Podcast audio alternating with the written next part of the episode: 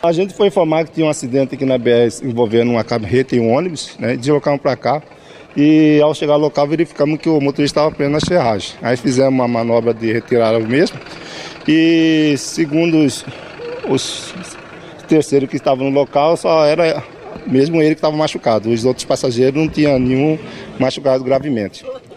Então a ideia aqui que alguns terceiros falou que o, a carreta brecou bruscamente, né? E aí ele veio a colidir com a traseira. Não teve passageiro ferido, teve muitos que ficaram em choque, né?